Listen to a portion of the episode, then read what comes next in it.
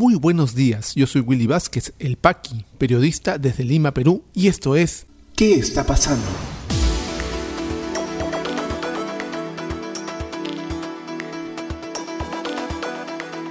Estas son las noticias de hoy martes 18 de mayo de 2021.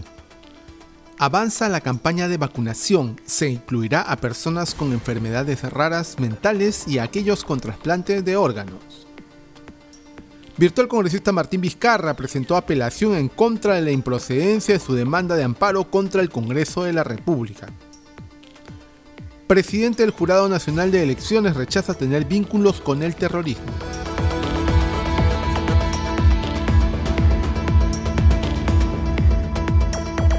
Vamos al desarrollo de las principales noticias aquí en ¿Qué está pasando? Y la campaña de vacunación que está emprendiendo el gobierno para toda la población está avanzando, como siempre decimos, a paso lento, pero seguro. Ayer llegaron 375 mil dosis más que se juntan ya a todas las que van llegando eh, cada semana. El gobierno ha anunciado que le dejará 50 millones de vacunas compradas al próximo gobierno se anuncia que a partir del fin de semana se comenzará a vacunar al sector etario entre 65 y 69 años. Entonces, vamos bien. Esto es una gran noticia. La curva epidemiológica de la segunda ola está decreciendo y todas son buenas noticias felizmente. Obviamente estamos todavía en etapa crítica, obviamente estamos en un momento difícil aún. No, estas noticias no son para que bajemos la guardia ni tengamos falsas expectativas de que ya salimos pronto. Estamos saliendo, sí, lento, pero todavía falta mucho. Las buenas noticias siguen aún porque el Ministerio de Salud iniciará esta semana vacunación de personas con enfermedades raras, con enfermedades mentales y aquellos que tienen trasplantes de órganos. Informa el diario El Comercio.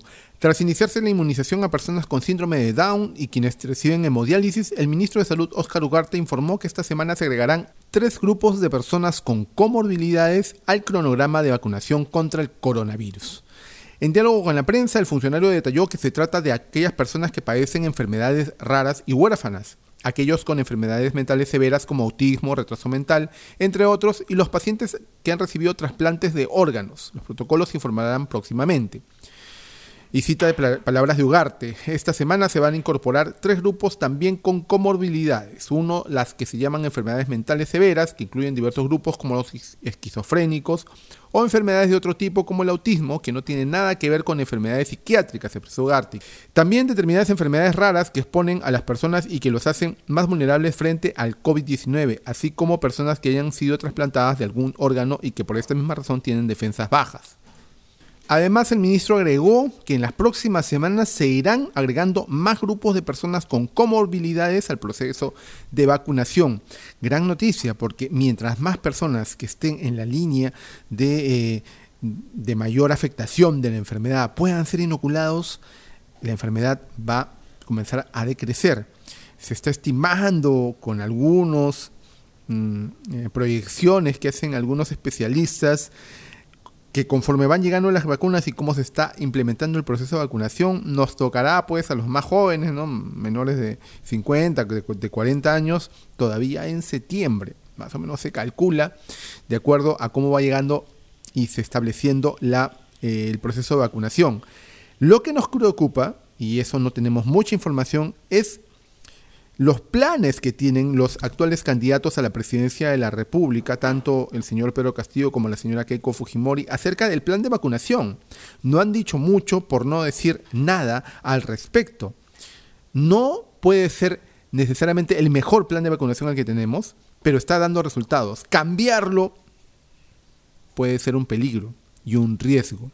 Debemos saber qué es lo que van a hacer y tienen pensado si llegan a la presidencia estos dos candidatos.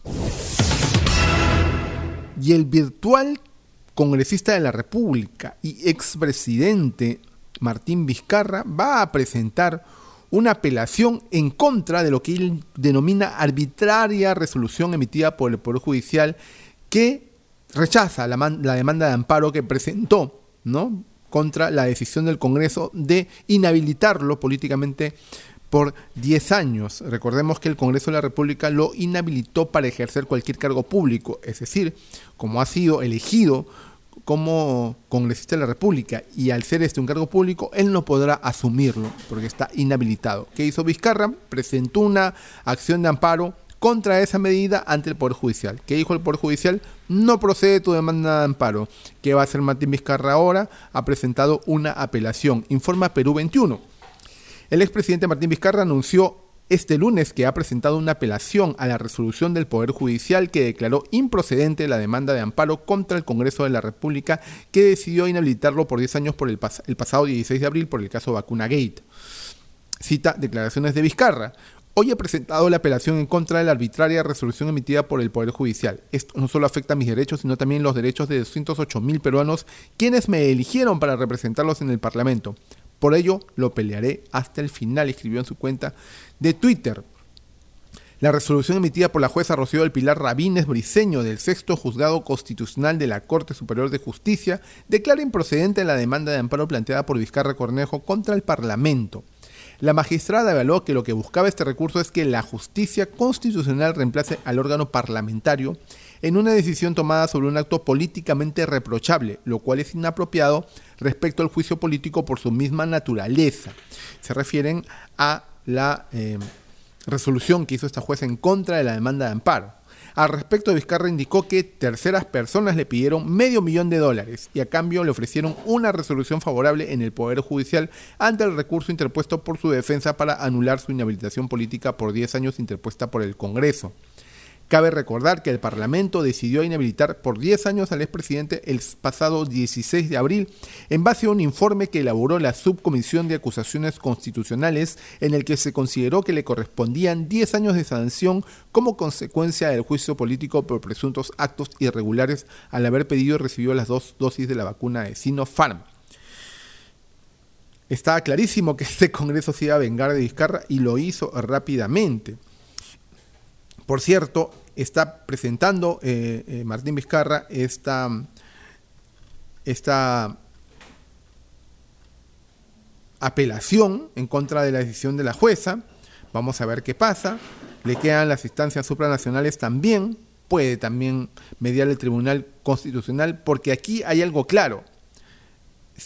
No es un cargo público como un ministerio, como una jefatura, una dirección en donde se, le nombra a, una persona. Ese es un cargo público. Lamentablemente, el, ser congresista es un cargo de elección popular. Y si bien es cierto, él está inhabilitado para cargos públicos, un cargo de elección popular tiene, al parecer, en este caso, otro tratamiento. Vamos a ver qué pasa, qué dicen las instancias al respecto. Todavía hay mucho pan por rebanar en este caso. Y el presidente del Jurado Nacional de Elecciones ha hecho que rechaza enérgicamente cualquier vinculación a cualquier forma de terrorismo. Esto de acuerdo a una denuncia televisiva en un programa mm, periodístico, entre comillas, en donde se le decía que defendió terroristas. Entonces vamos a pensar, siguiendo esa misma lógica, que todos los abogados que defienden corruptos también lo son, que todos los abogados que defienden narcotraficantes también lo son. Es este poco tirado los cabellos, ¿no?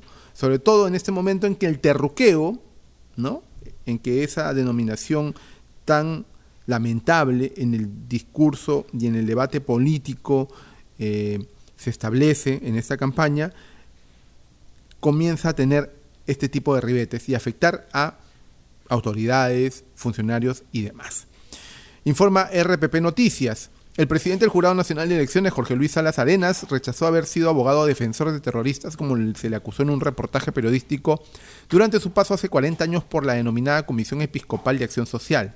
Se trata de una manipulación de datos sobre sucesos acaecidos hace 40 años.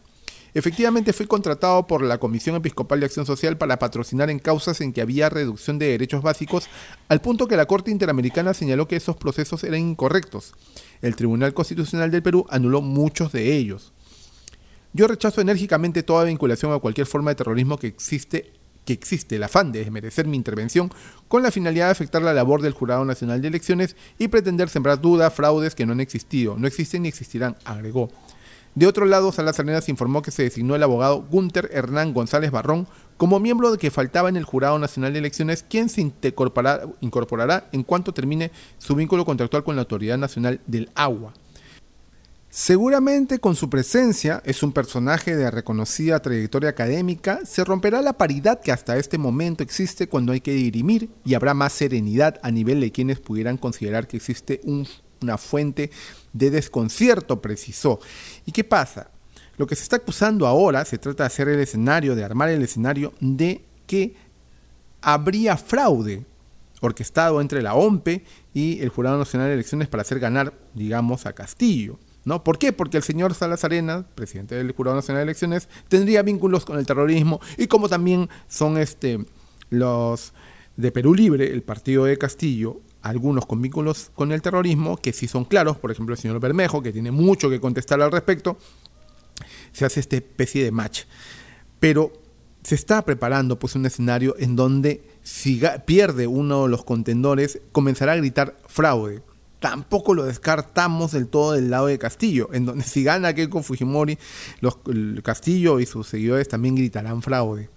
Estas elecciones, tanto la primera vuelta como esta segunda que se hará el 6 de junio, parecen tener todas las garantías y transparencia que el proceso amerita, más que en otras oportunidades, por cómo se están viendo las cosas, observando y transparentando todas las acciones de ambas instituciones encargadas del proceso, tanto el Jurado Nacional de Elecciones como el de la Oficina Nacional de Procesos Electorales, son fiscalizados permanentemente y están en las páginas de transparencia al la mano y al escrutinio de cualquier ciudadano. Estamos muy atentos igual a ver qué es lo que pasa en las últimas semanas de campaña y cómo se identifican este tipo de ataques tan arteros a las instituciones eh, electorales están preparando, como les comenté, un escenario por si alguno de ellos pierde.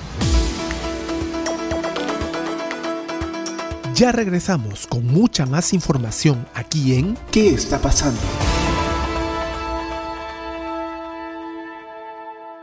Y este podcast llega a ti por un gentil auspicio de La Mamina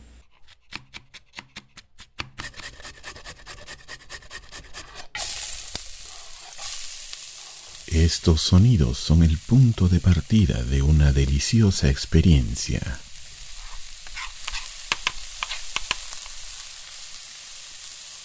La mamina, lasañas, pais y más. Cocina casera en tu mesa. La mamina, el amor se come. Delivery gratis San Miguel, Magdalena, Jesús María, Pueblo Libre. Para otros distritos, consultar tarifa de reparto. Llámanos al 910-833-575. Continuamos con mucha más información aquí en ¿Qué está pasando?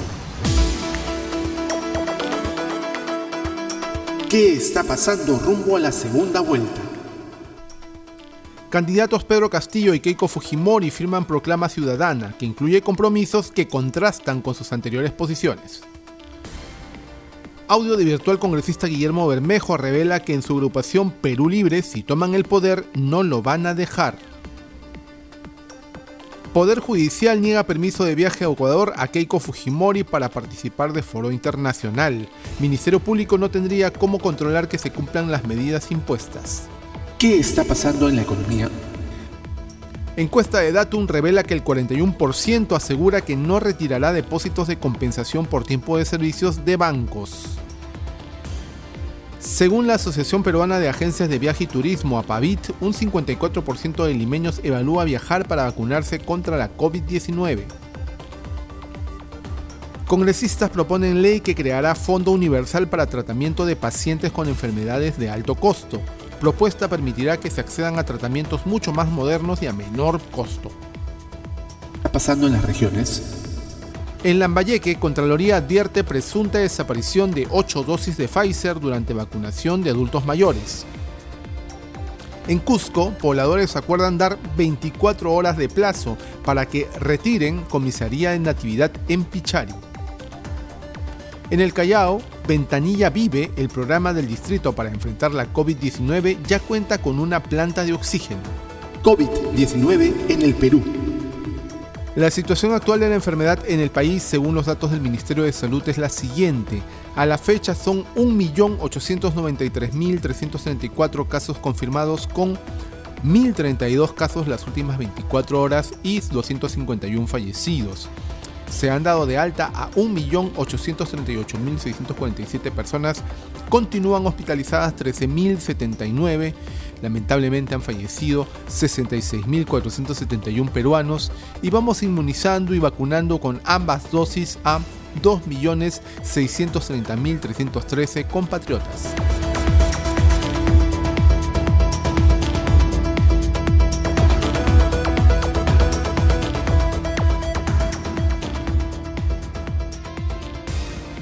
Si te interesó este podcast de noticias, recomiéndanos con tus contactos porque estaremos enviando este audio todos los días para que puedas tener una aproximación noticiosa a lo que está pasando en el país. Suscríbete a nuestra lista de distribución en WhatsApp y compártelo. Puedes seguirme también en mis redes sociales de Facebook, Twitter y YouTube como Willy Vázquez El Paqui o visita podcast.elpaqui.com. Muchísimas gracias por llegar hasta aquí. Nos escuchamos en cualquier momento.